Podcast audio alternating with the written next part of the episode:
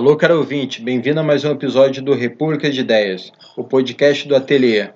Para quem não nos conhece, o Ateliê de Humanidades é uma instituição de livre estudo, pesquisa, escrita e formação. Se quer saber mais, entre lá no site ateliêdehumanidades.com. E tem redes sociais também no Facebook, Twitter, Instagram, YouTube, Medium. Acompanha lá.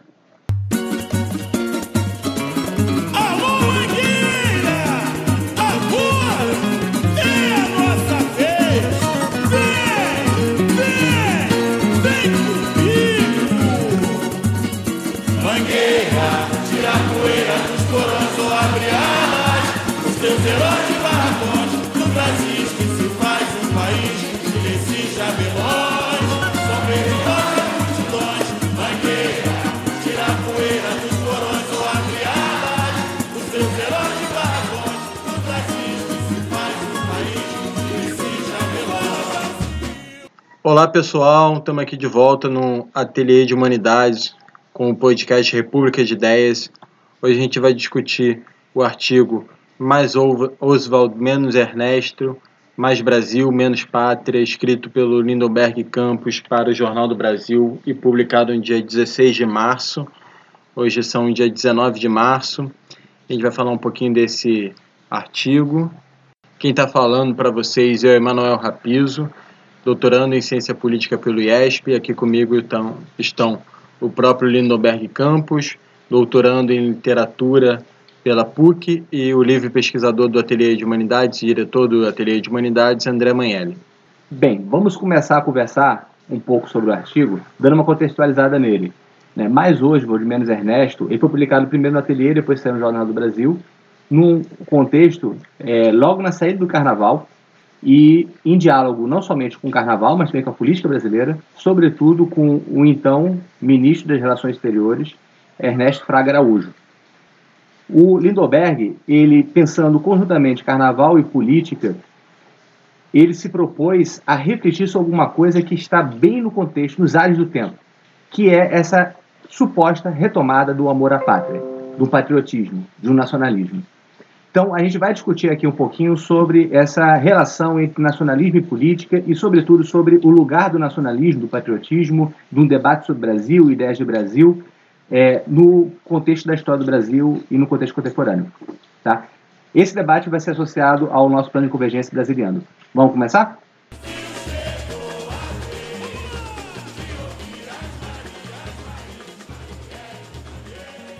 Olá, André. Olá, Emanuel. Tudo bem?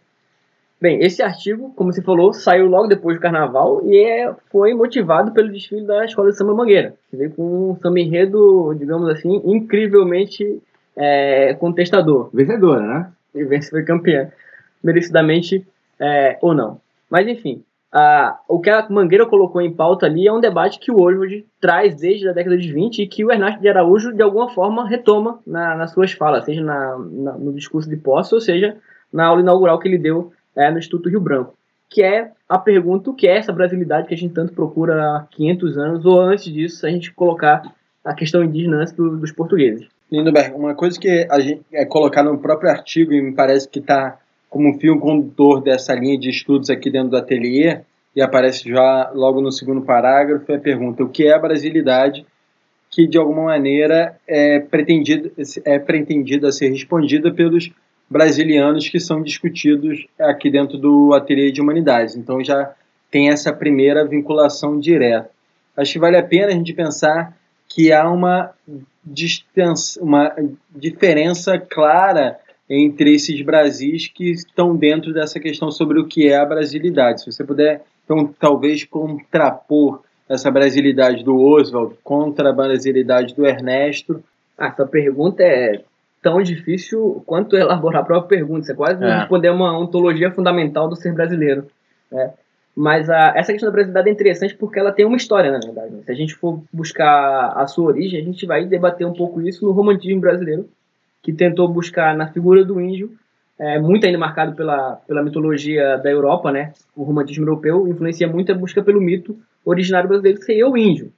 Só que a gente tem um problema. O nosso índio, quando a gente vai procurar essa identidade no, no período da independência, é um índio um pouco cortês, é um índio bem, bem europeu. Não tem nenhum traço da sua originalidade antropofágica que de fato ele era, né? E é isso que incomoda um pouco o Oswald, quando ele vai também retomar um pouco pensar o que é o Brasil na década de 20. A gente está marcado por uma herança muito europeia. E hoje para e pensa, de fato, o que é essa brasilidade? É, e ele vai buscar de novo no índio. O índio é sempre um elemento que a gente está recorrendo no seu, no seu, fundamento. Essa, essa brasilidade primeira. Só que hoje rejeita uma ideia europeia, uma, uma ideia romanceada, e vai falar é, o índio através da sua verdade nua e crua, ou seja, através da antropofagia. O índio é antropofágico. Ele comia gente. Não tem problema, isso é uma loucura para um pensamento europeu, mas não era para uma ontologia é, indígena. Então, o que hoje quer colocar é: temos que pensar é, sobre a brasilidade, mas cada coisa no seu devido lugar, sem colocar interditos ou julgamentos prévios sobre isso. Né? Só que essa, essa retomada da brasilidade, que atravessa toda a história do Brasil, ela é retomada agora por Ernesto de Araújo de uma forma que eu considero perigosa. Eu também. Por quê? O, o, o, é certo que a nossa herança é, brasileira, digamos, a forma como a gente encontra, ela é origem europeia, né? O Estado lusitano, se coloca aqui através da invasão e tudo mais. E o, e o Ernesto encara isso como uma herança ocidental que vem desde a Grécia e de Roma. É, o, o Ernesto está colocando o Brasil dentro de um panorama muito maior que desconsidera as peculiaridades da formação nacional que tem, nesse, nesse meio tempo, primeiro, a invasão é, portuguesa com relação às terras indígenas, né? o genocídio indígena uhum. e a uhum. escravidão africana. Que, aliás, o hoje, hoje, e é uma crítica que eu faço hoje, ele não é, coloca em debate a questão da, da, da negritude, da escravidão, na formação da identidade nacional. Então, é, assim como o negro foi esquecido no século XIX, no romantismo brasileiro, foi esquecido no início da década de 20 com os modernistas, foi também esquecido contemporaneamente pelo Ernesto de Araújo. É, mas nessa, nessa continuidade, eu acho que se formos demarcar o Ernesto Araújo em algum horizonte, me parece que ele não está na linha do modernismo, mas sim na linha do romantismo, né? Ele é pré ele é pré-modernismo brasileiro. Ele é, ele é romântico, na verdade. Ele volta a um romantismo utópico da, da grande nação formada através do seu mito fundacional. Né? Quando ele recupera lá a Batalha de Salamina, na Grécia, ele está recuperando uma coisa é, é, muito distante é, e que não, não tem realidade com, com, a, com a história traumática do Brasil. Né? Pensar o Brasil, a gente tem que pensar o Brasil em todas as suas facetas, com todo o seu trauma histórico, com todas as suas transformações ao longo do tempo, e não apenas como um mito fundador que esquece ou passa por cima de toda uma luta traumática por, por direito e voz, que, por, por exemplo, é, é a luta dos negros, sobretudo na década de 70 e 80, para ter é, esse status de cidadania naquela coisa que a gente convém chamar de brasilidade. Tem, tem, um pouco aqui, eu vou fazer um pouco, às vezes, o papel do advogado do diabo para garantir a dialogia necessária para o pensamento fluir. fluir. É, tem um pouco, me parece, em relação ao Ernesto de Araújo, de pensar essa possibilidade de um Brasil grande e forte, que é a grande questão dele e que está expresso, obviamente, no Trump, que é o maior ídolo de toda essa gente, do, do American First ou do American Great Again, que é um pouco isso de aceitar essa lógica de eu tenho uma história importante e eu tenho um futuro promissor, eu sou uma nação grande, eu sou um, um, um eu tenho uma tradição importante e que não posso é, de alguma maneira é, abandoná-la ou diminuí-la ou dirimi-la por aspectos que seriam considerados quase como um politicamente correto, contemporâneo, que minimiza a capacidade de vitória da nossa civilização. É como eu, acho, eu entendo um pouco a, a leitura do Ernesto do tipo a gente está de alguma maneira diminuindo a nossa tradição brasileira, nossa história, para se colocar numa posição rebaixada, em vez de afirmar essa grandeza. Então, é uma brasilidade, uma possibilidade de do império como, como cantaria o, o, Chico Buarque, de um império colonial, de que se afirma de fato como uma possibilidade de império. É, só para lembrar, ele fala sobre uma oicofobia, que é uma característica do termo contemporâneo, ou seja, o medo do próprio lar, né? como se é, as pessoas tivessem, hoje em dia, existisse um, um contexto politicamente correto em que é, falar mal do próprio lar seria correto, né? E fazer um trabalho de construção das identidades. E ele afirma, então, contra isso, uma ideia de uma pátria forte. Mais ou menos na linha do que você está falando mesmo.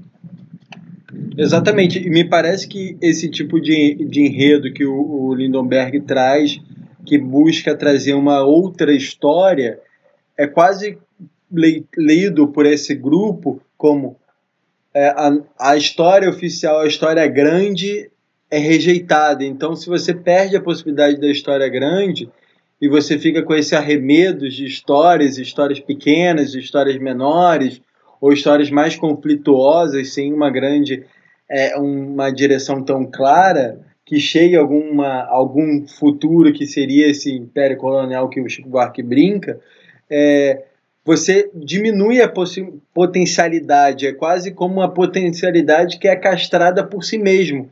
Então, que tipo de, de nação ou de ser humano é esse que castra a própria potencialidade e se aceita enquanto menor?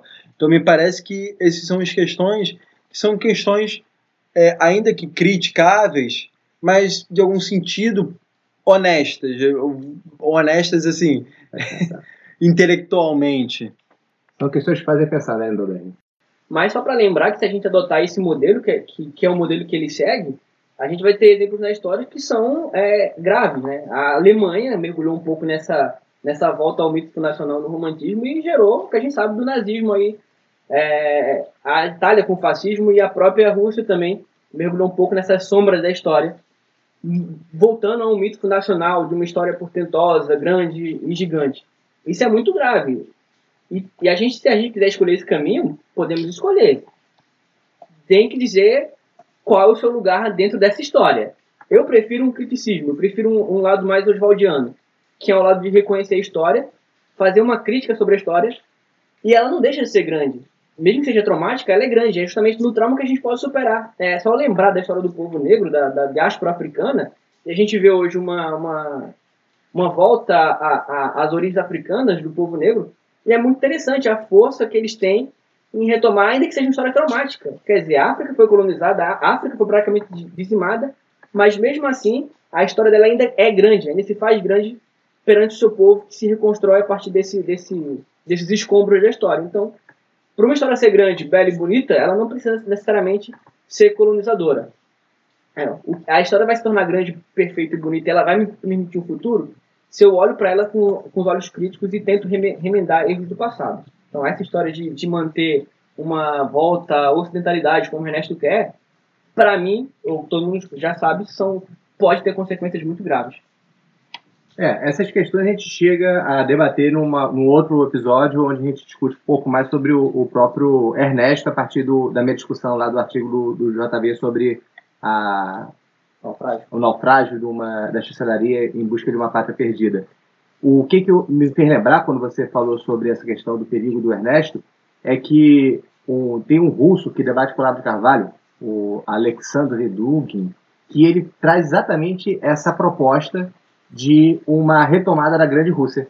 Uma retomada da Grande Rússia que é feita, é, só que no caso dele, supostamente é contra o Ocidente, né, contra essa hegemonia do Ocidente. Mas, na verdade, há muito comum com o Ernesto e com todo esse movimento que está vindo hoje em dia, que podemos qualificar sem muitas complexidades como extrema-direita, é como sendo antiliberal. É uma concepção antiliberal de nação. E o que, que o Ernesto está trazendo é um mito, né? junto com essas pessoas. O mito, ou melhor, uma concepção de nação fundada no mito. Como eu sei que você estuda mito e metaforologia, Andoberg, eu quero saber que você, o que, que você tem a dizer sobre a antropofagia. Seria um mito alternativo? O problema é que a gente tem uma concepção de mito absolutista, né? A gente teve na, na, no Ocidente essa concepção que o mito é absoluto. Pelo contrário, o mito ele é totalmente fugidio a, a, a conceituações. Então, ele nunca vai ser totalitário na sua essência. Pelo contrário, ele vai ser inapreensível. Então, esse, essa forma de mito que eles entendem é uma forma deturpada de, de mitologia. Né? Agora, o que eu, quando eu coloco em debate a questão do Oswald e do Ernesto, é justamente é, para qual futuro ambos olham. Né? E é óbvio que, que o olhar que o, que o, que o Oswald tem para o futuro é sempre um olhar de autocrítica sobre a nossa história é, brasileira. Então, a pergunta é, como é que eu vou construir essa brasilidade é, através da minha história comum? Foi colocado, como é que eu vou é, fazer uma história grande e, e referência mundial se eu não colocar por cima todos os problemas históricos traumáticos que tiveram. É como eu falei, isso é uma questão de escolha. Eu, particularmente, não acho que basear uma história na carnificina e elogiar essa carnificina escondendo sobre, é, sobre apetrechos retóricos seja interessante. uma crítica deve ser feita a todo momento. E o Brasil não tem essa tradição de pátria é, grande no sentido de que, que a gente passa por cima das coisas. Não, nossa história é traumática, nossa história tem problemas. E a Mangueira mostrou um pouco isso, e eu vou retomar aqui a frase do, do Ojo, que está no início do artigo, que ele fala que o carnaval é, do Rio de Janeiro é o acontecimento religioso da raça. Né? Eu diria, o carnaval do Rio de Janeiro, o carnaval do Brasil é o acontecimento religioso da nacionalidade. É, perceber um pouco essa brasilidade é, é, perceber um pouco essa multiplicidade que é o Brasil, que não é um Brasil unívoco, que não é um Brasil uno, mas que se faz grande justamente pela sua diversidade. E eu acho que o Ernesto é, não encara essa diversidade na sua, na sua concepção positiva. Para ele, essa diversidade ela pode ser fragmentária. E o fragmenta, fragmentário, para a sua concepção de mundo, pode ser perigoso. Por, por hoje não. Hoje faz, um elogio dessa multiplicidade que é, que é o Brasil. Então, só para retomar o, a questão do, do samba da Mangueira, do desfile, a Mangueira mostrou que o outro lado da história também pode ser belo bonito, como é o lado oficial das páginas é, que estamos acostumados. Né? Então, falar de Dandara, falar da, da escravidão, falar dos índios, é, também possui a sua beleza e que ela pode ser usada de outra forma na reconstrução dessa coisa que a gente tem por pátria do Brasil. O, ah, lembrando que o título do, do artigo é bem é, provocador, porque é mais Brasil e menos pátria, né? É, eu vi alguns, comentários no Facebook do, do JB e algumas pessoas falando assim, menos pátria? A que ponto chegamos? Provavelmente não leu o artigo e não compreendeu que essa concepção de pátria, é, ela, como eu coloquei no artigo, ela é, ela é muito reducionista. E esqueceu que tem do outro lado, do menos pátria, tem o mais Brasil. Então eu estou defendendo o mais Brasil como uma, uma forma alternativa sobre esse conceito de pátria que coloca só no panteão dos heróis alguns poucos personagens. Esquece que a história ela é baseada numa multiplicidade muito maior do que aqueles nomes que fazem um panteão de heróis. É, isso daí traz uma, uma discussão sobre como se construi essa, essa nacionalidade. Você fala sobre esse lado doutor do Brasil, né, das citações dos autores conhecidos. Eu acho que seria o lado pátria, o lado da construção do país por relites esclarecidas, ou supostamente esclarecidas. E o mais Brasil seria o lado mais modernista, que é o Brasil profundo, de fazer etnografia, de visitar o folclore, história popular, de conhecer esse Brasil, esses Brasis dentro de um Brasil, é, e, ou melhor, esses Brasis para além de um Brasil oficial. Exatamente. Esse lado do autor, é o lado das citações que o hoje está falando, em 24, o Lima Barreto, na década de 10, 1913, já estava falando também quando ele investiga um pouco os subterrâneos da vida carioca, das duas cariocas. E o próprio Euclides da Cunha, ah, já um pouco também antes, em 1902, lá no, nos Sertões, também vai fazer essa crítica de que o Brasil, o Brasil intelectual, o Brasil que pensa a política nacional, que são as elites, se volta muito para o estrangeiro e esquece um pouco dessa nacionalidade profunda que existe nos interiores do Brasil, pelos, pelos subúrbios das grandes capitais, e o que hoje a gente quer recuperar é um pouco isso, é falar assim, vamos falar de Brasil? Perfeito, vamos falar de Brasil. Mas não Brasil doutor, não Brasil das citações, não Brasil que se volta para a Europa e contemporaneamente para os Estados Unidos. Mas o Brasil profundo, é, da mulher que sobe o morro, daquele sujeito que pega o trem lá na periferia e vem trabalhar no centro da cidade, desse Brasil oculto, mas que faz cada dia a nossa nação. Então, o que hoje a gente faz é, é recuperar toda uma história que está oculta para colocar nesse, nesse grande samba, digamos, eu fazer essa metáfora, nesse grande samba que é a história nacional. Tendo, tendo a concordar aqui com o que o André e o Lindoberg comentaram, obviamente que eu fiquei aqui na posição ingrata de fazer as perguntas pela voz do, do Ernesto, que é a posição basicamente de quem vai apanhar aqui no, no texto, mas que é necessária para que o diálogo seja permitido, e, e, e tendo a concordar mais com essa possibilidade desse Brasil, que não um Brasil da academia, esse Brasil da elite, mas esse Brasil que é feito por Lecis e Jamelões, que é o Brasil que é feito pelo dia a dia da, das pessoas que vivem aqui. Mas só para finalizar esse, esse debate aqui, queria perguntar aqui ao André e também ao Lindenberg, como esse tipo de artigo se vincula ao plano de convergência brasiliano dos pontos sociedade, política e cultura? É, Manuel, a gente em 2019 vai trabalhar bastante com o brasiliano. Né? Esse plano de convergência brasiliano ele é um, é um elemento central no ateliê de humanidades, né, que é um espaço que tem uma vocação cosmopolita, porém ele se reconhece enquanto inserido numa história, inserido é, dentro de um contexto espaço-temporal, e por isso responde a ele. E esse contexto, não somente é um contexto humano, mas também é um contexto brasileiro. Né? Sem nacionalismo, sem ufanismo, no sentido pejorativo do termo, o que a gente tem é uma, é uma, é uma atividade, ao mesmo tempo de estudo e pesquisa, de refletir sobre o país. E a gente faz a partir de um diagnóstico de múltiplas crises em torno do país. Né? Se vocês forem lá no nosso site, ateliêdehumanidade.com, e olharem lá o plano de convergência brasileiro, vocês vão ver que a gente tem um diagnóstico que fala sobre a nossa crise é, cultural e civilizacional, antes de tudo. Né? Uma crise que, dentro do contexto, ainda mais desse governo, mas não é uma questão somente desse governo, é uma questão de um processo de algumas décadas, a gente tem uma perda de uma reflexão substantiva sobre o que, afinal, nós somos enquanto civilização, enquanto país. E para refletir e para responder às crises do nosso tempo, é necessário realizar um processo de reconstrução histórica, de reflexão histórica, passando pelo nosso pensamento social, pelo nosso pensamento político, pela nossa história cultural, pela nossa história institucional, pela nossa literatura, pela canção. Então, o brasileiro ele faz esse processo de reconexão com a própria história, mas não para fazer é, saudosismos, nem apenas recuperar é, de forma nostálgica a nossa história, né? mas sim para pensar o nosso próprio tempo, né? como exercício diagnóstico e também de reativar possibilidades de políticas culturais e também de potencialização de reflexão sobre o país. Não para falar somente sobre a nossa exclusividade, né? entre aspas, né? Não, mas sim para pensar até os nossos potenciais né, civilizacionais para o mundo. Ou seja, pensar também os potenciais universais existentes em nossa civilização. Nesse sentido, a gente não deixa de estar refletindo sobre um país enquanto está vendo uma potência, que é a atitude plural. Né? Pensar um país que é, feita, que é feito não de uma unidade grandiosa, potente, tal como Ernesto Fraga Araújo. Né? É, não, não somos patriotas, mas somos, de certa forma, nacionalistas. De que forma é essa?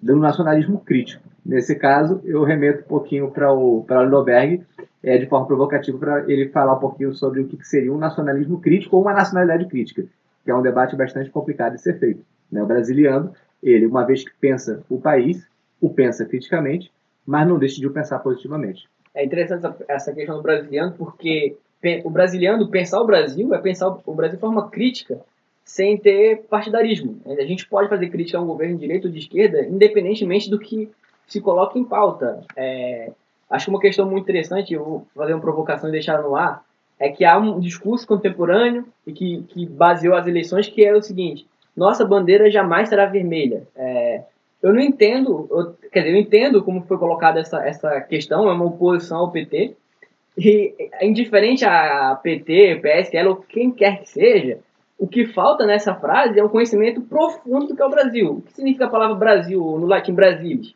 Vermelho como brasa. Ou seja, você tá falando, quando você fala que a minha bandeira jamais vai ser vermelha, você está negando a sua própria identidade etimológica, que o Brasil é vermelho que nem brasa. Né? Ou louvando a bandeira do Brasil no sentido ufanista, que é uma, eu tenho uma crítica, eu não estou falando mal da bandeira, mas a nossa bandeira republicana é a bandeira do Brasil Império. Né? O verde significa as matas, jamais significou, significa casa de Bragança, da, de origem portuguesa, e o triângulo amarelo significa casa de Habsburgo, de onde veio a imperatriz leopoldinense, a Leopoldina. Então, quer dizer, isso não quer dizer que eu vá diminuir a, o meu sentimento de pertencimento à minha nação ou não. Pelo contrário, eu tenho uma criticidade sobre, sobre o meu Brasil. Eu entendo que a história se constrói por meios de, de, de objetivos, de, de interesses. Então, eu sei que o, o hino tem seu interesse, a letra do hino tem, tem um interesse é, específico, isso não faz mais ou menos que eu cante é, em momento de, de, de emoção. Isso tampouco me torna ufanista. O ufanismo, ao contrário do crítico, é aquele que é, fica cego para os problemas, é, passa por cima de todos os problemas possíveis advindos é, de uma nacionalidade e não quer saber daquilo, só quer saber de um objetivo final é, que, que se direciona para aquilo. O crítico não, o crítico analisa a história, olha para o passado olha para o presente, retransforma seu futuro de forma a seguir um caminho é, mais perfeito possível. Então, a gente pode concluir a, a discussão de hoje te citando, Roberto. Eu acho que você vai ficar um pouquinho vaidecido com isso, mas vamos citar um pouquinho. Eu sei que não é bom provocar muito vaidade dos outros, porque elas podem crescer muito, mas vamos lá. Abre aspas. Entender a brasilidade é um desafio que se apresenta na contemporaneidade. No entanto, como em outros momentos, o seu reconhecimento e seu valor passam por caminhos antagônicos. Pode-se recuperar o caminho trilhado há muito, mas que renega outras possibilidades, ou usar novas veredas, tirando, abre aspas, a poeira dos porões de mulheres, tamoios e mulatos, fecha aspas. Ou aceitamos que a liberdade não veio do céu, nem das mãos de Isabel, ou talvez concluamos com Euclides da Cunha que, abre aspas, iludidos por uma civilização de empréstimo, tornamos fugindo ao transigir mais ligeiro com as exigências de nossa própria nacionalidade. Fecha aspas. Depois de citar Milberg, eu quero que você fale um pouquinho sobre esse parágrafo para a gente encerrar e, sobretudo, explicando essa citação bastante difícil de entender do Cris da Cunha. Eu pensei que tu não ia falar essa citação, já estava preparando para você falar assim, vai me citar ou não, vou botar para finalizar o Euclides da Cunha, mas você já finalizou com ele, e de fato o Euclides da Cunha foi um, um, um, grande modelo de pensador do Brasil e que tem uma ideia prévia. É, eu queria muito que o Ernesto Araújo tornasse o Euclides da Cunha. O Euclides louvava muito a República, ele tinha ideias absolutistas sobre, sobre o Brasil profundo, sobre o movimento de Canudos. E é quando ele mergulha nessa brasilidade profunda, né, uma viagem que o Mário que hoje faz em algum momento mais à frente, que ele percebe que a gente está um pouco iludido com essa civilização de empréstimo. A civilização de empréstimo é contemporaneamente Estados Unidos a Europa, que não é civilização nossa, não faz parte da nossa história. E sempre ficamos fugindo sobre essa brasilidade profunda que a gente deve encarar e que a gente tem medo por alguma coisa de encarar, ou por falta de conhecimento, ou porque conhece, mas não quer, não quer aceitar. Aceitar uma ferida narcísica é um pouco difícil. E o Brasil tem muitas feridas narcísicas, demais da conta. A sua história é, pulula esses exemplos de feridas narcísicas. Então, ou aceitamos uma ferida narcísica enquanto constituinte da nossa nacionalidade, nacionalidade ou continuaremos marcando nosso rosto e fugindo do espelho e mostrar de cara a cara o que de fato é o Brasil. É um pouco, um pouco isso que eu queria encerrar. Valeu. Obrigadão, pessoal. Obrigadão, Noberg. Valeu, gente. Até mais. Um abraço. Mangueira, tira a